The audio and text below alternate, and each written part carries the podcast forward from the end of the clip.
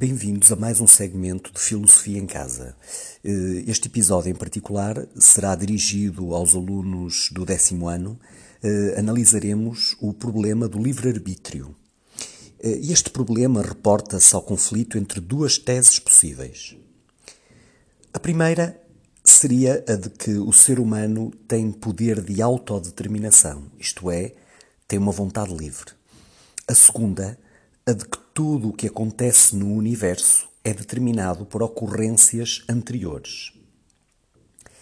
Eh, à primeira vista, parece haver uma certa incompatibilidade entre liberdade e determinismo, a menos que se introduza uma outra variável, a de que as leis que explicam os fenómenos da natureza não se aplicam às ações.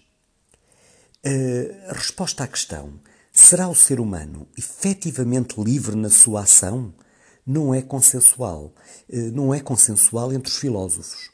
Uns consideram que o livre-arbítrio não é compatível com o determinismo, e a esses filósofos podemos designar como incompatibilistas. Outros afirmam o contrário. Eh, podemos designar então esses filósofos como compatibilistas. Temos aqui uh, três teses em confronto. Duas delas, o libertismo e o determinismo radical, são teorias incompatibilistas. O determinismo radical é uma teoria incompatibilista porque defende a ideia de que todos os acontecimentos são determinados, concluindo que não existe uma vontade livre. O libertismo também é uma teoria incompatibilista mas por outras razões. Neste caso, o libertismo defende que a mente humana se autodetermina, concluindo que só o mundo físico, a natureza, se submete às leis, à, àquilo a que designamos como leis da natureza. Temos ainda uma terceira possibilidade de resposta a este problema, que designamos por determinismo moderado esta será uma teoria compatibilista. Deixemo-la para uh, o fim, uh, isto é, após analisarmos uh, as teses do determinismo radical e do libertismo, isto é, as teorias incompatibilistas. Convém sublinhar que a discussão do problema do livre-arbítrio é tanto mais premente quanto o facto de muitas vezes pretendermos justificar o livre-arbítrio, isto é, a livre decisão, evocando a existência de mais do que uma possibilidade de ação. Será que isso é suficiente? Dizer que sair pela porta é um ato livre porque havia uma janela não chega para provar que se podia efetivamente ter saído pela janela, mas tão só para dizer que existia outra alternativa. Como provar, então, que se poderia ter escolhido outra coisa? Poder escolher é precisamente ter a possibilidade de nas mesmas circunstâncias e condições, fazer outra coisa, isto é, iniciar uma nova sequência causal de acontecimentos. É isto que se pretende mostrar quando se defende o livre-arbítrio. Vamos começar pela análise do determinismo radical. Para os filósofos deterministas radicais, não faz sentido falar em liberdade já que defendem que o ser humano está sujeito às mesmas leis que regem o funcionamento dos fenómenos físicos. Assim, da mesma forma que podemos determinar as causas de uma qualquer ocorrência natural, podemos fazê-lo também em relação às nossas ações, pois estas são o desfecho necessário de acontecimentos anteriores. Em suma, uma vez que os atos humanos estão sujeitos a leis causais, isto é, são exteriormente determinados, não existe livre-arbítrio. Consequentemente, se a vontade, eh, a vontade de cada um de nós não interfere na ocorrência da ação, então o ser humano não pode ser responsabilizado por ela. A linha argumentativa uh, dos deterministas radicais radica na ideia de que o princípio do determinismo é condição necessária para se compreender o mundo. Reparem, se não existisse eh, esse princípio determinista, não haveria, por exemplo, ciência possível. Com efeito, se todos os acontecimentos ocorrem segundo uma linha invariável, em que, dadas as mesmas causas, se seguem sempre os mesmos efeitos, é o determinismo que rege tudo aquilo que acontece. Neste sentido, se todos os acontecimentos são causalmente determinados e se as ações humanas são acontecimentos, podemos concluir que também as ações humanas são causalmente determinadas por acontecimentos anteriores. Eh, porém, se assim é, por que razão se insiste na afirmação de que o ser humano tem livre-arbítrio? Os deterministas radicais respondem que, apesar da liberdade ser uma experiência forte, ela é uma ilusão. É uma ilusão que deriva do facto de, no momento da ação, percebermos sentir em nós um querer que nos leva a uma escolha e não a outra escolha. Todavia, segundo a perspectiva determinista, as decisões humanas não são o início de uma nova cadeia de acontecimentos, mas apenas um elo de uma sequência pré-programada que não podemos controlar.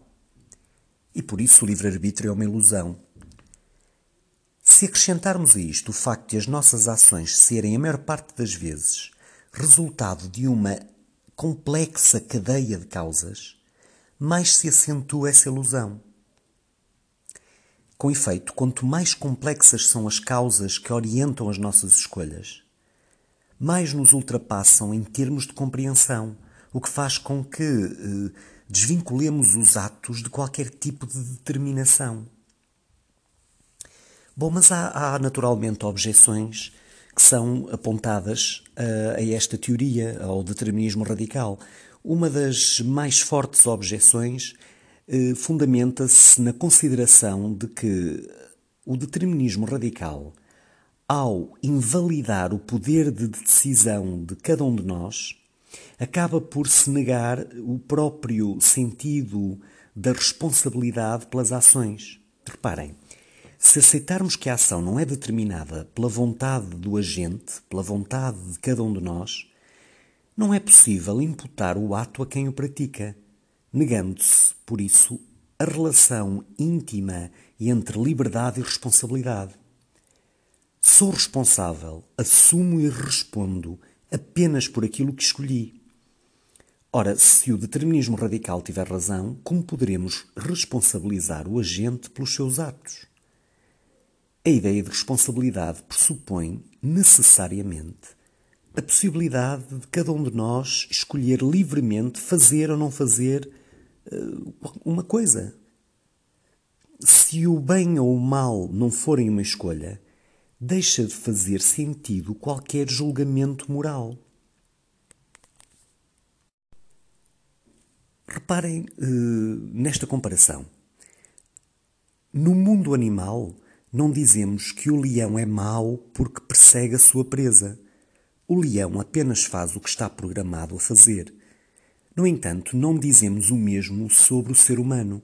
Ao não ser determinado por uma força instintiva, o ser humano faz da consciência da razão a sua força, escolhendo orientar-se pelos valores que escolhe como prioritários. Por essa razão, o ser humano é um sujeito moral. Ora, se os deterministas radicais tiverem razão, o mundo humano em pouco ou nada se distinguiria do mundo natural. Passemos à análise do libertismo. O libertismo é uma das teorias filosóficas que afirma a existência uh, e, e o primado do livre-arbítrio na ação humana. Nesse sentido, o libertismo considera que, face às mesmas circunstâncias, o ser humano escolhe livremente entre as várias possibilidades que tem diante de si. O que significa, recuperando uh, o exemplo que dei no início, que poderíamos ter saído pela janela ou escolhido agir de outra forma.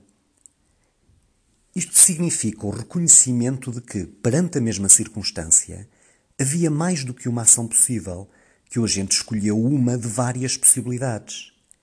Nesta perspectiva, não há ao nível das ações humanas quaisquer cadeias de acontecimentos predefinidas, ou seja, a ação humana não responde às leis, à causalidade que regem os fenómenos físicos. Resumindo, a perspectiva libertista, porque afirma a existência do livre-arbítrio, rejeita as teses do determinismo relativamente à ação humana, pois eh, este revela-se incompatível com a liberdade do agente.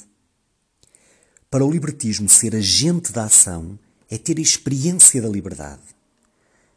Reparem, nos momentos em que tomamos decisões em que escolhemos ou rejeitamos possibilidades, constatamos de forma inequívoca que temos livre-arbítrio. Neste sentido, segundo o libertismo, é contraditório afirmar que as nossas escolhas estão previamente determinadas. Por outro lado, é porque sabemos que os resultados de uma ação nos podem ser imputados que refletimos sobre as razões, avaliamos os motivos e ponderamos as consequências do que fazemos, aceitando e assumindo a responsabilidade pelas nossas escolhas. Ora, tal comportamento só se compreende e justifica se admitirmos que temos livre-arbítrio, que as nossas ações são livres e não determinadas. Em suma, para os libertistas, o ser humano enquanto ser dotado de razão, de consciência, de vontade, escapa à causalidade universal. Isto é, o ser humano escapa à causalidade que rege os fenómenos naturais, não conhecendo constrangimentos que o, que o determinem. O libertismo, ao considerar que uma ação decorre de uma deliberação da vontade do agente, reconhece no agente a capacidade de decidir o curso dos acontecimentos, isto é, de controlar a cadeia dos acontecimentos, em vez de ser determinado por ela. Uh, neste sentido, o agente é livre, é livre no sentido em que as suas ações têm origem na sua própria vontade. Ora, se a ação é fruto da vontade, então o ser humano é totalmente responsável por ela. Os argumentos libertistas têm, contudo, algumas fragilidades. Eh, por isso, também é possível apontar objeções ao libertismo. Reparem, eh, o, funcionamento, vamos analisar o funcionamento de um órgão. O cérebro. O cérebro, à semelhança de, qual, de qualquer outro órgão, é eh, matéria neste sentido, apesar do pensamento ou da vontade não serem matéria, não serem coisas concretas, o cérebro, enquanto órgão, uh, enquanto órgão animal e neste caso órgão humano, funciona de forma integrada com outros sistemas, obedecendo a regras, a leis do organismo. Por isso, podemos afirmar que se a intencionalidade nasce da atividade do cérebro, ela não é completamente independente das leis da natureza, das leis da matéria. Mas vamos analisar uh, outro argumento libertista. Talvez uh, seja mais simples compreenderem uh, uma outra objeção. Reparem, afirmar a existência do livre-arbítrio com base no facto de que temos a experiência da liberdade quando fazemos uma escolha é insuficiente, porque essa experiência, essa experiência do livre-arbítrio, pode ser uma ilusão. Reparem, ter a, ter a experiência da liberdade reclama mais do que a constatação de que, embora tenha saído pela porta, poderia ter saído pela janela. É que, em rigor, ter a impressão de que somos livres implica também a experiência da ausência de causa por trás do comportamento. E não é possível ter a experiência daquilo que não existe e daquilo que não nos afeta. Passemos à análise da teoria compatibilista, conhecida como determinismo moderado.